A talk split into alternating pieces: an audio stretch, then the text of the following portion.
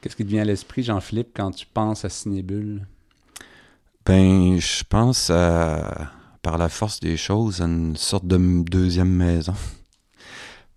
Ça fait tellement longtemps, puis en même temps, je sens encore euh, peut-être un peu la, reconnaissance que c'est euh, la première revue, le premier média qui m'a approché il y a 28, euh, presque 30 ans, et que l'histoire continue. Évidemment, on va pas se cacher, Eric, que, toi et moi, on a une histoire qui remonte encore plus loin que ça, avec les revues étudiantes et tout ça. Donc, filiation, je ne veux pas flatter dans le sens du poil. Je constate un état de fait aussi. Et voilà, pour être bref.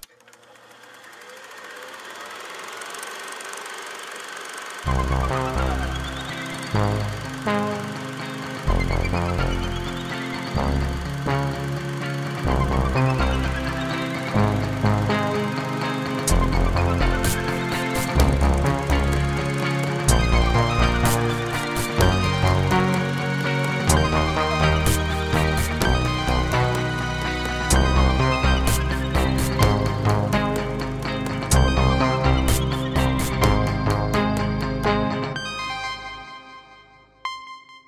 Éric Perron au micro du 57e épisode du balado de Cinébule, un épisode de la série Quand je pense à Cinébule, débuté dans le cadre du 40e anniversaire de la revue et qui propose des entretiens avec des membres de la rédaction pour en apprendre davantage sur leur collaboration à la revue.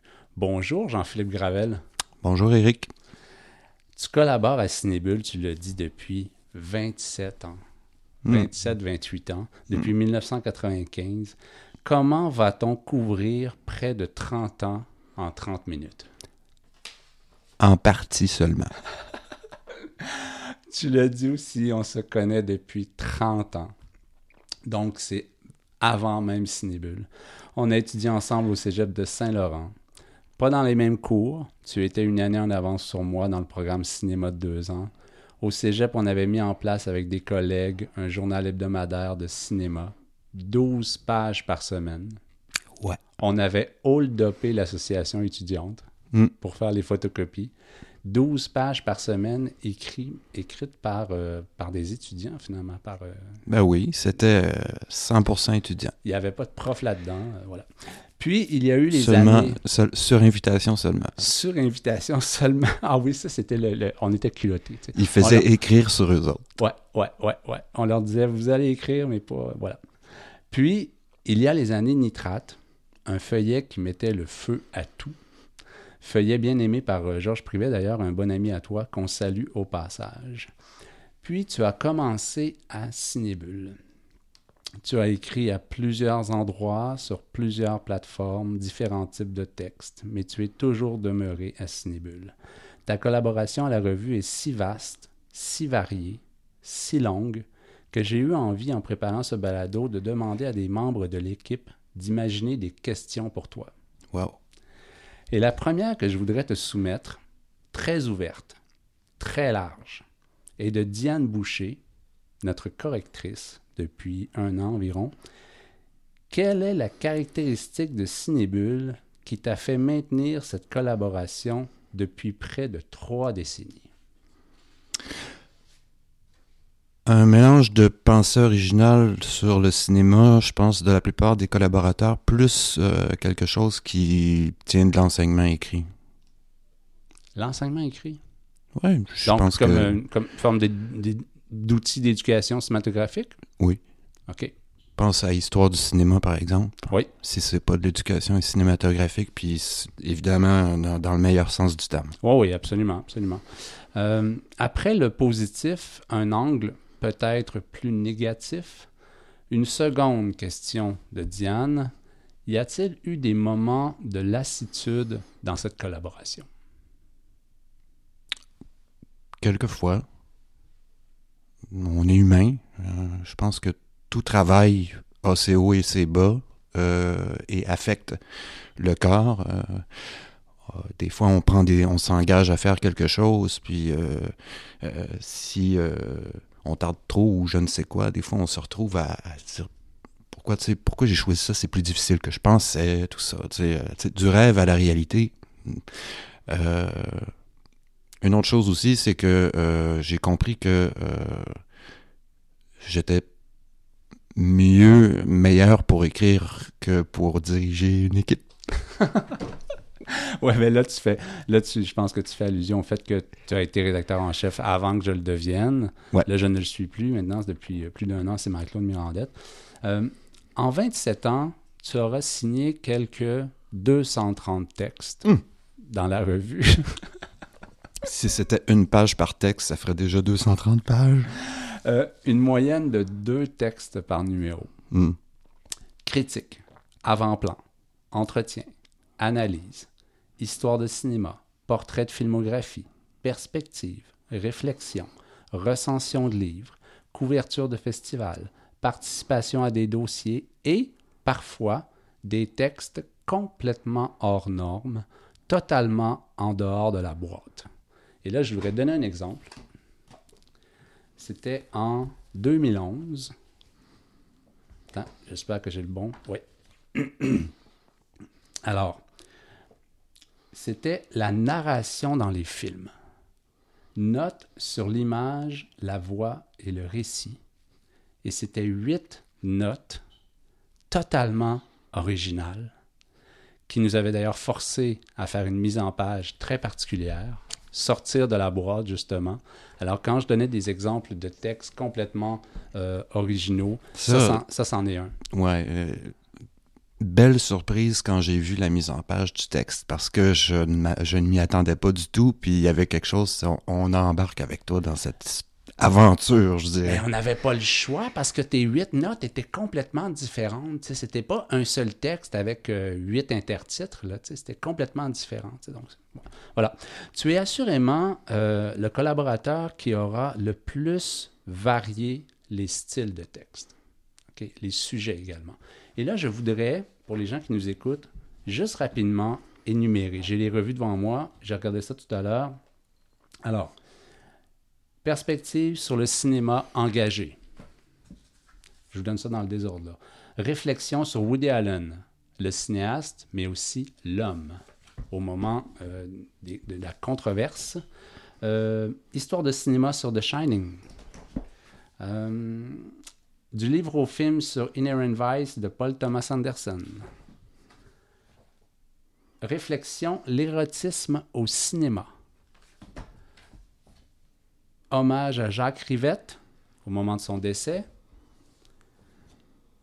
Histoire de cinéma sur Stalker de Tarkovsky. Histoire de cinéma sur Belle de jour de Buñuel. Dans le dossier euh, 50 ans depuis 1968, tu as fait l'angle Le cinéma de l'Europe de l'Ouest. Euh, tu as fait le cinéma, le portrait, le cinéma de Laurent Cantet. Tu as fait une perspective sur Blade Runner 2049 de Denis Villeneuve. Et pour un article que j'aime beaucoup dans l'histoire de cinéma, Cruising de William Friedkin. Donc, bref, ça, c'est seulement là, de, mettons, 2012 à 2020, puis encore, j'en ai sauté plusieurs, mais c'est juste pour donner une idée, finalement, de la variété des sujets. Habituellement, les auteurs proposent et la rédaction dispose, et plus souvent qu'autrement, la rédaction accorde beaucoup d'espace aux auteurs. Est-ce qu'il y a un type de texte que tu apprécies plus particulièrement? Tu pourrais évidemment répondre les perspectives ou les textes de réflexion pour le champ de liberté qu'ils proposent, mais ils peuvent aussi constituer des pièges étant donné le travail qu'ils demandent. Quelle est la question? Est-ce qu'il y a un texte, qui- une forme de texte qui, qui te plaît Ah. plus particulièrement qu'une autre? Je vais répondre un petit peu à côté. Vas-y. Euh, non, je vais répondre concrètement pour commencer. Euh, les textes euh, longs, mais en même temps, c'est pas vrai parce qu'il y a des vertus aux textes courts aussi. Là, la réponse à côté, c'est que moi, quand tu fais défiler la liste de ces articles-là, euh, je vois en même temps une autobiographie dé- déguisée un peu parce que euh, ce sont tous des moments qui... C'est tous des textes longs là, dans ce que tu fais défiler. Donc, ça correspond à une, une, une passion ou un intérêt que, à un moment donné, j'ai voulu creuser, puis qui était peut-être convergent aussi avec d'autres choses sur lesquelles je travaillais ou je réfléchissais en même temps. Fait que, tu sais, c'est hum, tu tends le filet, là, puis là, tu te dis, OK, là, on, on tient un poisson, là. Euh, on, tient quelque chose. Euh, alors, tout ça, tu sais, en même temps, c'est des, des périodes, tu sais, c'est des semaines où tu commences à creuser quelque chose, puis euh, ben, en même temps que Cinébule m'a donné la possibilité de, de, de le faire, puis qu'il y ait un résultat au bout. En même temps, euh, sans vouloir être prétentieux, j'ai comme contribué mes, euh, mes affaires, mes, mon petit jardin secret. On voit qu'il est souvent question de controverses, d'érotisme, euh, de- de- d'engagement, des fois, tout ça. Ben, je contribue avec mes marottes. Je fais contribuer mes marottes aussi, quoi. Mais donc, les textes que tu préfères faire, ce seraient ceux qui te permettent d'allier ça à d'autres projets d'écriture ou euh, c'est pas prémédité. Euh, ceux peut-être qui donnent euh, les meilleurs résultats auxquels je suis plus attaché viennent de cette convergence-là. Alors, je peux pas parler d'un genre particulier. En fait, il y a- l'idée de l'accomplissement. Euh, ouais, d'une consolidation de quelque chose. Ouais, ouais. ouais. Faudrait comparer avec ceux signés euh, Michel Coulombe. Mais tu es assurément un des auteurs de la revue qui a publié plusieurs entretiens avec des gens d'une grande notoriété. Mm. Je te nomme les gens rencontrés et tu me fais un commentaire d'une phrase. Mais avant, une question de Nicolas Gendron. L'artiste qui l'aurait le plus désarçonné, bousculé en entrevue. Zhang Yimou. Zhang Yimou? Ouais. J'avais complètement échappé celui-là. Il est pas dans Cinébule, par exemple. Ah, mais là, je comprends. C'était quoi? C'était, c'est, pour le ici? C'était pour qui? C'est ça. OK. Mais qu'est-ce qui, qu'est-ce qui s'était passé? Ben, c'était ma première entrevue. Il y avait une rétrospective de Zhang Yimou à l'Impérial. Là, je m'étais super préparé, j'étais super stressé. Attends, c'était ta première entrevue? À, À vie. à vie? Oui. Mais c'est en quelle année? Bon, c'était pas en première ou deuxième année du ici, euh, je sais pas, Mais t'en, as pas fait, mais, 99. mais t'en, as pas fait dans le cadre du nitrate ou euh, de cinérature? Non, jamais. Ah, OK. On au au début, on m'a poussé dans le dos pour que je fasse des entrevues parce que j'étais, je, je, je crevais de peur devant les auteurs. J'étais euh, Oh, ça. Ah, OK. dans la... OK, raconte, raconte. Donc, Zhang Yimou. Et le premier, ça tombe que c'est Zhang Yimou. OK. J'avais comme pas le choix, puis je, je me prépare, je me retape tous ces films, puis là, je pose, je dirais, je dresse une liste de questions qui tiennent de l'interprétation puis de l'analyse. En général, les cinéastes n'aiment pas trop ça, tu sais, puis qui va dans le politique, puis tout ça. Puis Zhang Yimou, il est là avec une représentante de la délégation chinoise, puis une interprète. Euh, puis tu sens qu'il il boue en dedans, puis toi, tu sais même pas si l'interprète passe bien ta question ou si... En tout cas, sur l'enregistrement, des fois, je pose des questions de 30 secondes, puis il répond, euh, tu sais, euh, 5 secondes. euh, tu vois, il- un exemple, euh, c'est quoi votre dernier film? On l'a pas vu ici au Canada. Ah, c'est une comédie très stupide, très légère. puis ça a été comme ça, là. Donc, Une- donc, 30 minutes de pure agonie. OK. Donc, ça t'a complètement désarçonné. Ah oui. Mais OK. Euh, l'interprète, le dé- délégué d'ambassade, disons que j'ai vraiment commencé en bas. OK. Après ça, ça ne pouvait qu'aller mieux. C'est le baptême de feu, tu sais. OK. Euh, là, on revient à Cinébule. Donc, euh, les, les, les personnes dont je veux te nommer, euh, Seidel, Dog Days. Ah, ça, c'était... euh, c'était super. Il, faut, il faut que je porte- fasse le portrait du cinéaste en une phase. Une- non, non, non, pas le portrait du cinéaste. Un, un- un souvenir en une phrase de cette entrevue-là, de cette rencontre-là. Une complicité. C'est le versant complètement inverse de Zhang Yimou, c'est-à-dire que, encore une fois, Seidel ne parlait, ne parlait qu'allemand. Euh, il y avait, malheureusement, je n'ai pas le nom de l'interprète qui était, mais on était là, nous trois, puis euh, des fois, par exemple, j'essayais de formuler une question, mais tu sais, je, je m'enfergeais un peu, puis elle a dit, oh, je pense que je comprends ce que tu veux dire. Puis là, elle parle en allemand avec Seidel, puis là, lui, il répond. Oh, wow. C'était. Ah, ah ouais, t'avais la complicité de l'interprète, là. Ah oui, puis j'avais le dossier de presse, puis je suis là, c'est quoi cette photo-là de tournage? Il y avait une photo qui était assez rigolote. Euh, et euh, ah, le courant passait, ça, c'était. Oui, on, on, imagine bien, on imagine bien. Euh, et du reste, Seidel, comme beaucoup de gens qui font des films très tourmentés, comme on dit souvent des gens qui font des films d'horreur, Seidel, c'est des films parfois qu'on peut dire d'horreur sociale. Quelqu'un de très doux, euh, petit sourire ironique en coin un peu, là, tu sais, euh, type germanique et tout ça, mais comme dit Flaubert, tu sais, quelqu'un qui, est comme très posé dans sa vie, mais qui est euh, très éclaté dans son travail.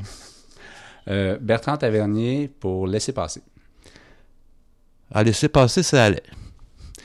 Euh, c'était, je pense, ma deuxième entrevue avec lui.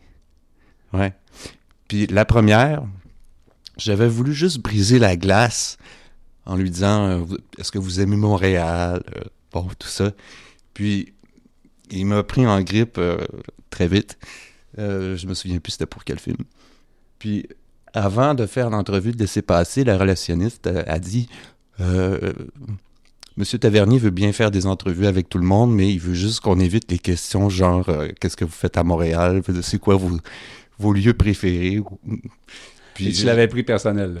Ben, je m'étais, je l'avais, je me disais c'est peut-être moi qui a inspiré cette cet avertissement. Ouais. Euh, Jacques Doyon, carrément à l'ouest. Oh, ça, c'est quelqu'un qui s'exprime, euh, qui est très articulé, plus dans ses films qu'en présentiel, je dirais. Et en plus de ça, on avait. Euh, J'étais pas tout seul avec lui, on était. Euh, OK, Junket, là. Quelques-uns. Junket, non, mais on. Une table. Oui, collectif. Puis. Alors lui, c'était un petit peu plus difficile parce que il avait une pensée un petit peu louvoyante et tout ça il est focusé dans ses films, mais c'est ça, comme en pré. Hmm. on n'a pas toutes les mêmes compétences. OK. Euh, dans le cadre d'une rétrospective de ses films à la Cinémathèque québécoise, Stephen Quay, comment ça s'est passé? Ben, très bien, je crois. C'était euh, pendant le FNC, puis on s'est revu après. On, a dit. L'échange s'est poursuivi. Euh, c'est un bon souvenir de ce festival-là, je dirais. Euh, c'est euh, en même temps, euh, on parlait cinéma, mais en même temps, il y avait il y a une connivence du moment qui, était présente. Ouais. Chandorf, les légendes de Rita. J'étais étonné d'à quel point il parlait bien français. Et ça, c'est un pro de l'entrevue. Hein. Je sais pas, je devais être le 1450e, mais en même temps présent, mais en même temps prêt à comme sortir la cassette parce qu'il résume beaucoup son film, puis tu sais qu'il est comme rodé à faire le pitch, tu sais, avant, pendant, puis après le tournage, et, etc. Mais euh, très chouette. Euh, Olivia Sayas, Les Destinées sentimentales. Numéro 2 sur la liste des plus déconcertants. Euh, des plus déconcertants, disons. J'aimais pas énormément le film. Et puis, euh, pendant que ça se passait, c'est peut-être pas dans le résultat écrit, il devait avoir assez de matière pour euh, faire une entrevue écrite, mais il me faisait souvent sentir comme si j'étais dans le champ ou qui était importuné. Puis, c'est pas pour faire de la discrimination ou quoi, mais le, la bonne entente culturelle est pas à son plus haut niveau avec nos cousins français, je dirais en général. Le choc culturel est plus grand qu'avec un Allemand, un Australien ou whatever. Évidemment, c'est du cas par cas, là. Oui, je comprends. Euh, OK, ben revenons ici. Euh, Atom et Goyan. Ah oui. ça, c'est pour Felicia's Journey. Euh, super. C'est. À mesure qu'on fait des entrevues comme ça, euh, tu sens que ceux qui sont sur le moment, tu sais, que tu crées un moment ensemble de communication. Euh, puis euh, en y mettant la meilleure spontanéité la meilleure fois possible, et les autres où c'est plus formaté. Là, à ce moment-là, sur le coup, il y a un autre point aussi avec euh, Egoyan, euh, je pense que c'est- un de ceux où euh, ça vient naturellement, il te demande, il te demande ton avis. Puis euh, on commence à discuter. Il y a un vrai échange, là. Ouais. Puis comme un petit peu comme deux cinéphiles, c'est toujours déconcertant quand t'en as un qui arrive, il dit Toi, qu'est-ce que t'en penses de la musique de mon film? Je lui pose une question sur la musique, puis t'en penses quoi, toi?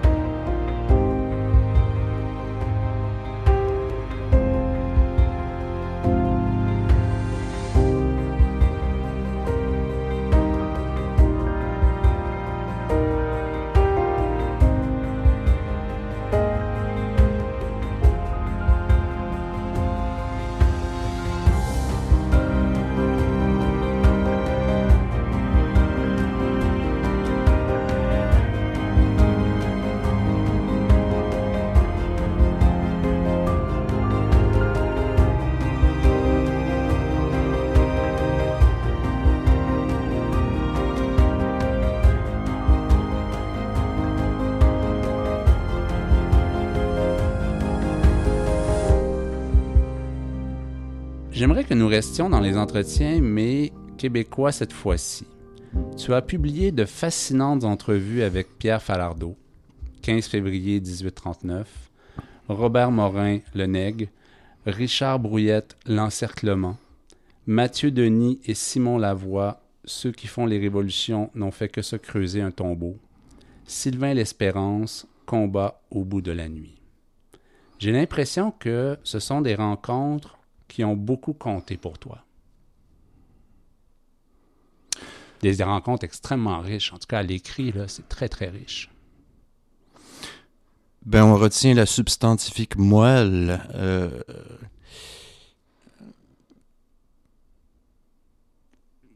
Oui, c'est des rencontres euh, riches, euh, mais on peut pas toutes les mettre dans le même panier, je te dirais.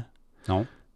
Euh, non, si je pense à Falardeau, je me souviens de, de quelqu'un qui, de l'extérieur, euh, quand il était sur scène ou quand il s'exprimait euh, dans les médias, paraissait un peu psychorigide, buté, puis tout ça. Tu te retrouves avec lui, puis il est attentif, puis il est un peu bum, évidemment. Bon, Robert Morin, euh, peut-être que la, la- l'estime que j'ai pour ses films euh, a obstrué peut-être la qualité de ce que j'aurais aimé faire avec lui. Je, je pense que de l'extérieur, un lecteur externe, heureusement, euh, bon, je veux dire, tant mieux s'il s'en rend pas compte, mais euh, des fois, euh, euh, on Ben, se trouve les- en décalage. L'écrit masque ça quand même. là. L'écrit ne, ne fait pas paraître euh, à un lecteur externe. Hmm. Euh, le lecteur n'a pas besoin de le savoir non plus. Mais avec Richard Brouillette, c'était euh, Ah oui, ça, ça, c'est un échange incroyable. Ah oui, c'est un, un bon moment. On a un film, puis c'est un sujet qui nous passionne tous les deux. Donc, c'est ça. Quand on. Comme les, tous mes meilleurs euh, souvenirs sont, viennent du fait qu'à un moment donné, on oublie qu'on fait une entrevue, on a une conversation, on a un échange, ou bien on, on joue le jeu de, de l'entrevue. Voilà. Et avec euh, Mathieu Denis et Simon Lavoie, moi j'avais eu vent, euh, j'avais eu vent qu'ils avaient beaucoup aimé s'entretenir avec toi. Ah oui? Oui. J'en suis tout à fait ravi. Ce que je sais, c'est que c'était euh, c'était intense. Et puis, tu vois, je suis toujours un peu au- autocritique après. Puis, euh, et à un moment, euh, je pense que c'était. euh, c'est qui le grand? Le grand, je pense que c'est Mathieu Denis, je pense qu'il est plus grand. Oui. Ouais. Il a dit J'aimerais, à un moment donné, il dit J'aimerais quand même qu'on parle du film comme objet esthétique et non pas seulement comme un discours sur Ouais. telle chose. et Ce qui est tout. à fait légitime, ouais. Ce qui est parfaitement légitime. Euh, mais euh, voilà, quand je fais des entrevues, il faut pas trop faire paraître, mais euh, je, je pense que je le fais pas trop paraître, mais il y a toujours euh, le hamster quelque part qui est en train de rouler puis qui, qui croit à, à tout moment que le train pourrait dérailler, tu sais. Oui, mais vous en avez parlé finalement de, de Ben oui. l'esthétisme. Ben oui. Ben oui, tout à fait. Donc ça s'en venait dans ta tête, c'est ça? Quand il t'a dit ça, Non, euh, ma tendance à un petit peu comme monter les choses euh, en... comment épingle, ouais. en- euh, en bourré que euh, a fait que peut-être que pendant quelque chose comme 15 secondes, je me dit, ah, je me suis trompé. OK. Euh, tu as beaucoup écrit au fil des ans sur Kubrick, Bergman, Haneke, Godard, Falardeau. Est-ce qu'il y a un de tes cinéastes de prédilection sur qui tu considères ne pas avoir encore tout dit, tout écrit? Tous. pourquoi on écrit sous... Je veux dire, pourquoi on... Pourquoi on s'arrêterait? ouais. Pourquoi on s'arrêterait? C'est... euh, de toute façon, c'est toutes des gens qui ont fait des œuvres infiniment riches, dont le sens euh, peut résonner autrement avec le temps. Donc, on y revient. Ça, c'est des, des relations à long terme. Toujours. Il y a toujours quelque chose. Je remarque qu'il n'y a pas de cinéaste femme dans tous les noms que nous avons nommés jusqu'à présent. Oups. Alors, je te laisse corriger cette impression. Est-ce que c'est une impression qui est trompeuse? Mais je sais pas, nomme-moi des, des cinéastes femmes qui, euh, que tu trouves formidables.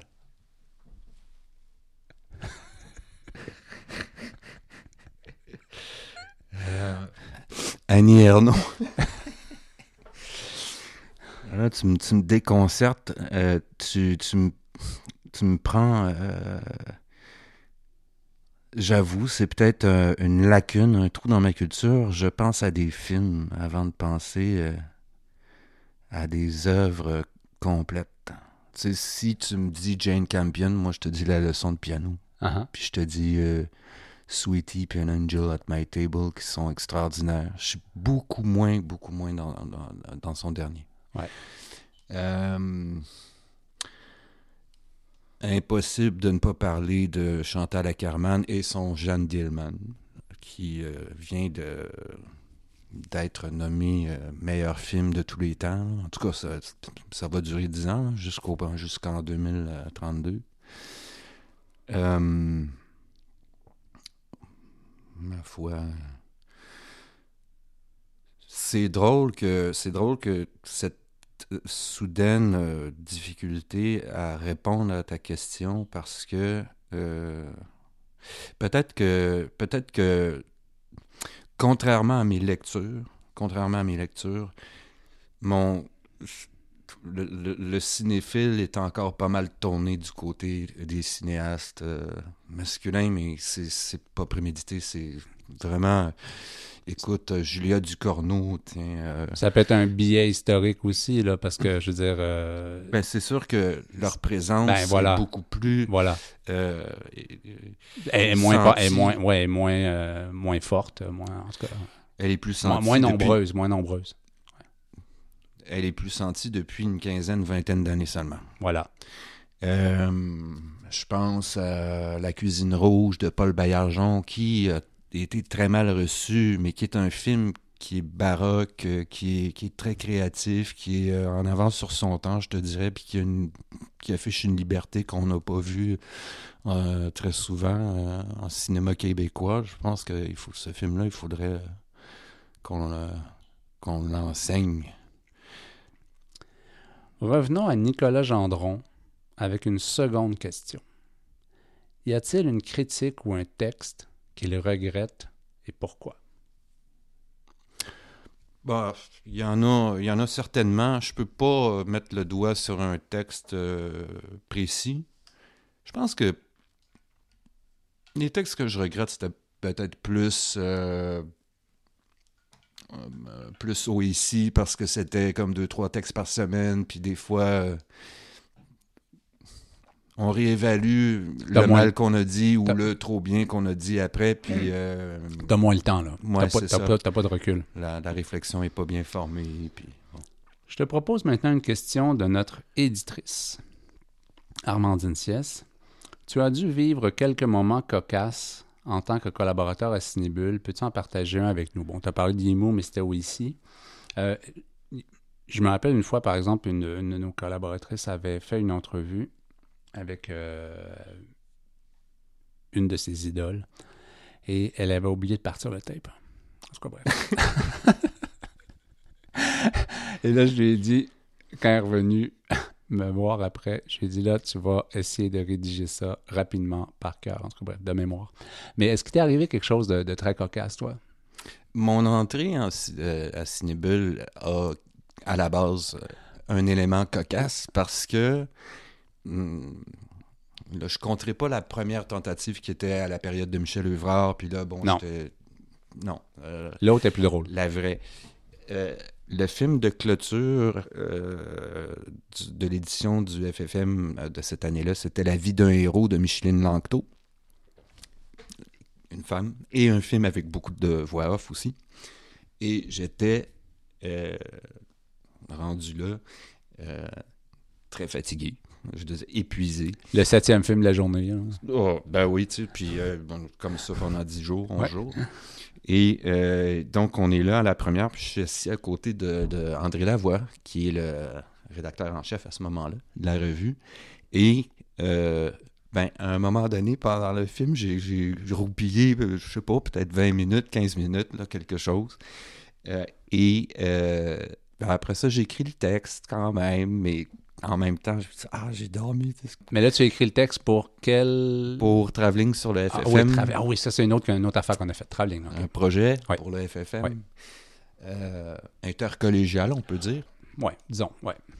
Puis, donc, le lendemain ou le surlendemain, le texte, il sort. Puis André, il, il dit... euh, Mets la main là-dessus, ouais. il met la main là-dessus, puis il se dit, bon, ben lui, euh, genre, je le veux, s'il est capable d'écrire une critique de la vie d'un héros qui se tient comme ça, après avoir dormi pendant la projection, c'est ça. Et c'est comme ça que ça a commencé, je te dirais. Euh, en fait, euh, je salue Bernard Bayron au passage, qui est, euh, qui est la personne qui m'a contacté le premier. Il était assistant à la rédaction à ce moment-là, puis bon, de fil en aiguille. Ben, c'est une anecdote assez savoureuse, puis en plus, c'est ça, ça marque ton arrivée à, à Cinébule.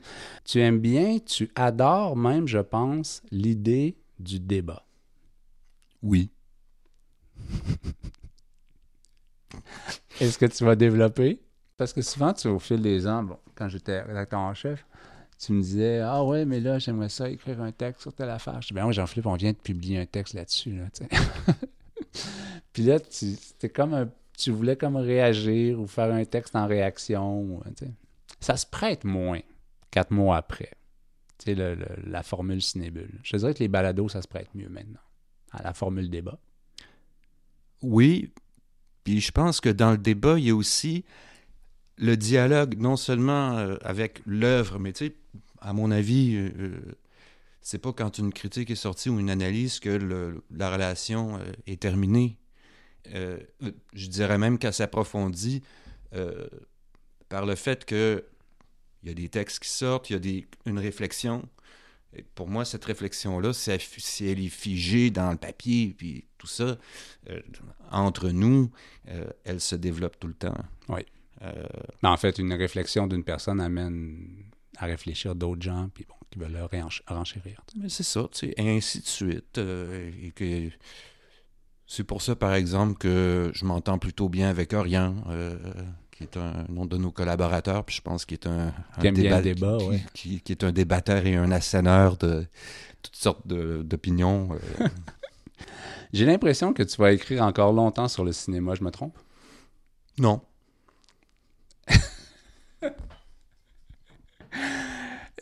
Écoute, c'est ainsi que ça se termine. J'ai l'impression qu'on a commencé il y a cinq minutes. Ah? Ouais, ça se termine comme ça, ce balado. Merci, Jean-Philippe.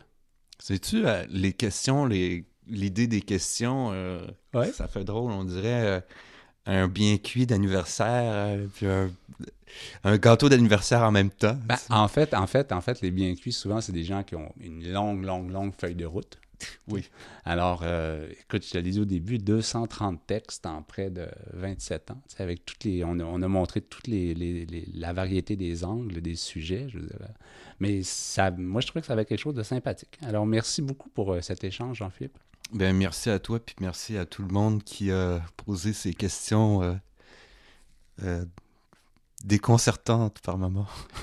La revue Cinébule est publiée par l'Association des cinémas parallèles du Québec et est soutenue par les Conseils des arts du Canada, du Québec et de Montréal. Merci à Georges Dimitrov pour le thème musical de ce balado. J'ai coordonné, réalisé et animé cet épisode. Mon nom est Éric Perron. Je vous remercie d'avoir été à l'écoute. À bientôt.